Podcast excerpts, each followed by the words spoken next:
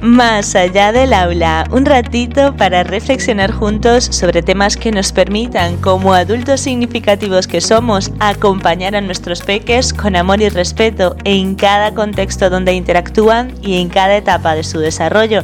Así que estoy contigo cuando sea que me escuches.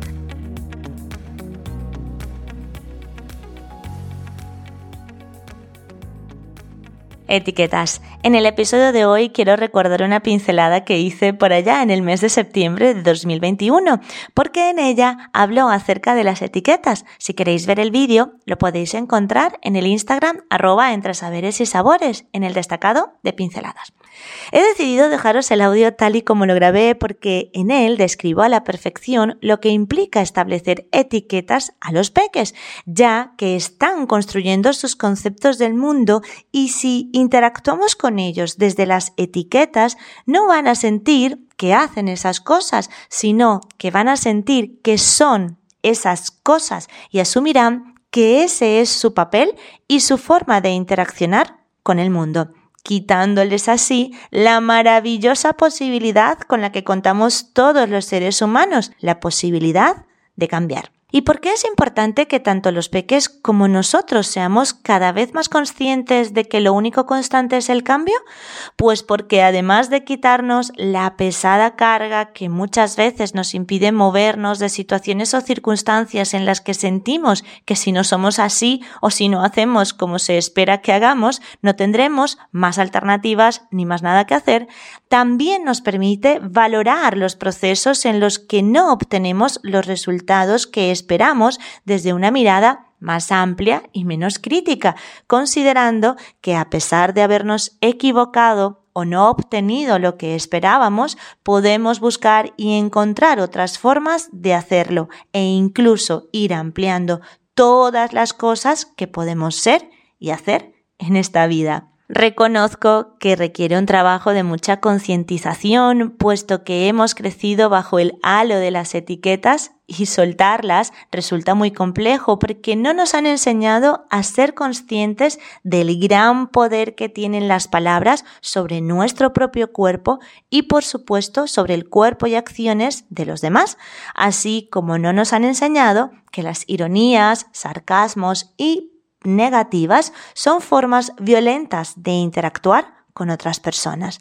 Y ojo, es muy importante el humor, pero no necesariamente tenemos que hacerlo desde las ironías o sarcasmos que destaquen las debilidades o cosas menos favorables que pueda hacer otra persona. Pues venga, a continuación os dejo la pincelada de las etiquetas.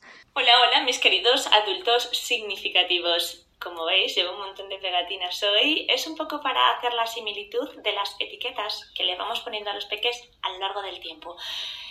Em, esas etiquetas normalmente van acompañadas del verbo ser, es decir, que les decimos es llorón, es alegre, es de ese término de ser, os hablaré en otra pincelada, sin embargo, eh, no me quiero desviar del tema de las etiquetas, eh, que es la pincelada de hoy, porque eh, llevo muchos años trabajando con y para los peques en diferentes contextos, como ya os he contado en los podcasts, y en todos mm, me he dado cuenta que todos los adultos significativos me voy a incluir porque mi conciencia se ha ido despertando a través de los años y a través de las experiencias y las interacciones con peques y con otros adultos significativos.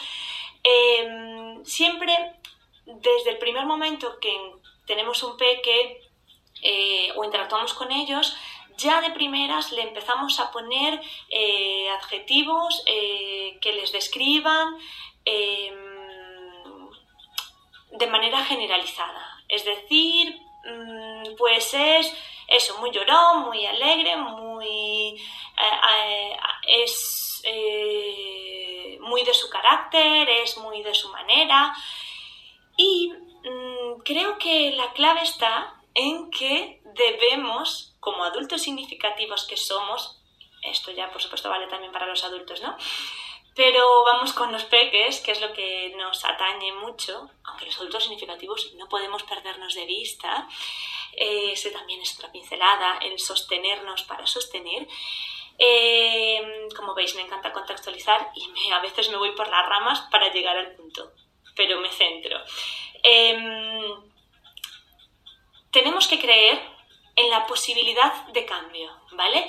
Em, ya os eh, mostré lo que me ocurrió el año pasado estando embarazada, cuando le escribí a Beatriz Cazurro y todo esto, que es como que mi despertar de conciencia que ha ido paulatinamente cambiando y ampliándose de una visión más respetuosa y amable de la infancia cuando he quedado embarazada y ahora que tengo a mi peque aquí ha sido como un boom, un aha un como un una invasión de toda esa conciencia y estoy como mucho más sensible, ¿no?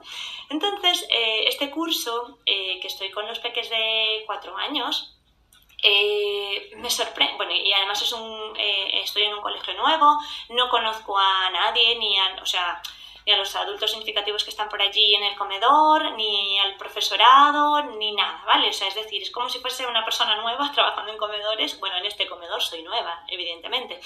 Eh, pero bueno, eh, que no conozco a nadie. Y ya me van diciendo cosas de los peques. Obviamente vienen de tres años y ya me dicen, este es así, este es asá, este, uff, prepárate, prepárate, porque, uy, tela, tela marinera, es así, esa, no sé cuánto. Y yo, me siento, de hecho, el otro día me empezó una peque nueva y me decía, uy, prepárate que está, uf, uf, uf.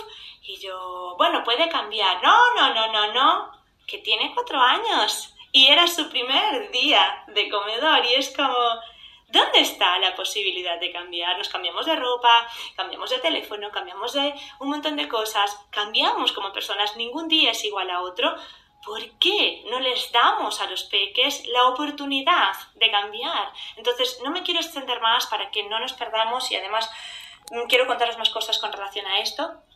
Eh, del cambio y todo esto y lo que os he dicho por aquí, pero no me quiero perder en la pincelada de hoy y no quiero que perdáis el sentido de la pincelada de hoy, que es creer en la posibilidad de cambio de los peques. Insisto, también de nosotros.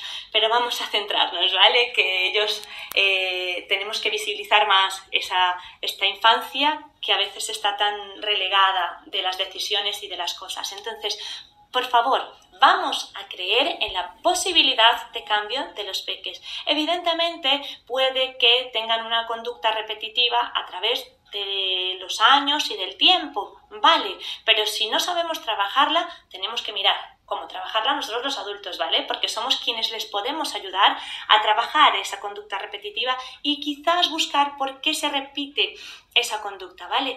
Pero lo que no puede ser es que ya de primeras ya plunge, plunge, etiqueta, plunge, etiqueta, plunge, este niño es insoportable, plunge, este niño es muy llorón, plunge. Es que al final, plunge, plunge, mira lo que pasa con esto. Mira, a ver, aquí y esta otra aquí Mirad qué pasa. Yo es que no veo ahora mismo nada, solo veo un montón de etiquetas y no puedo y no voy a ser capaz de ver más allá de estas etiquetas y, o sea, no sé, no sé, no sé cómo va a ser este niño, no, no le estoy dando la posibilidad de cambiar, de que pueda hacer otras cosas y además darme a mí la posibilidad de conocer otras cosas y de ayudarle, si fuese posible, a que funcionara o que tuviera otras conductas. Entonces, por favor, vamos a creer en la posibilidad de cambio y no nos dejemos nublar por esas etiquetas que vamos poniendo sin más, porque eh, es, es muy importante que los peques sientan que creemos en ellos. De hecho, es que los otros compañeros de esta peque que os menciono, ella dice, ah, es que es así. No, no es así. Puede que haya sido así el curso pasado, puede que tenga momentos así, pero existe la posibilidad de cambio y voy a acompañarla. Mm, este curso me voy a quitar todas las etiquetas que me han dicho acerca de esta peque y ya os iré contando qué tal, pero eso, la pincelada de hoy es creer en la posibilidad de cambio de los peques y no etiquetarlos, estigmatizarlos, porque insisto, cuando ponemos un montón de etiquetas sin darles la oportunidad de que puedan cambiar, nublamos nuestra visión y no, no vemos nada. Que se caigan, que se caigan, que se caigan solas todas esas, esas, esas etiquetas, esas estigmatizaciones y que veamos más allá. Un, un, diamante en bruto, un potencial. Este, este es el que, el que, esta es la etiqueta que deberíamos ponernos todos. Que todos nuestros peques son un diamante en bruto. Que si de verdad les pulimos y les acompañamos desde el respeto y del amor, van a brillar. Así que la pincelada de hoy, creer en la posibilidad de cambio. Un besito muy grande. Bueno, hasta aquí la pincelada hecha podcast. Sin embargo, antes de despedir el episodio, quiero destacar que siempre es bueno conocer el contexto y las circunstancias de los peques, pero no para etiquetarles, sino para contar con los recursos necesarios, tanto a nivel físico como emocional, espiritual y mental, para apoyarles y acompañarles en su desarrollo con respeto y amor. En el episodio no es por cotillear, os hablé de esto, pero os pongo algunos ejemplos para que sepáis a qué me refiero. El nacimiento de un nuevo miembro de la familia, una mudanza, un divorcio, que el peque tenga trastorno de, espectro autista, entre otras cosas que al final son información relevante que le puede afectar a los peques en su interacción con los otros y así, si conocemos esta información, podemos contar con recursos y herramientas que nos permita acompañarles y sostenerles. Nos escuchamos en el próximo episodio que se titula Si yo tuviera un hijo así.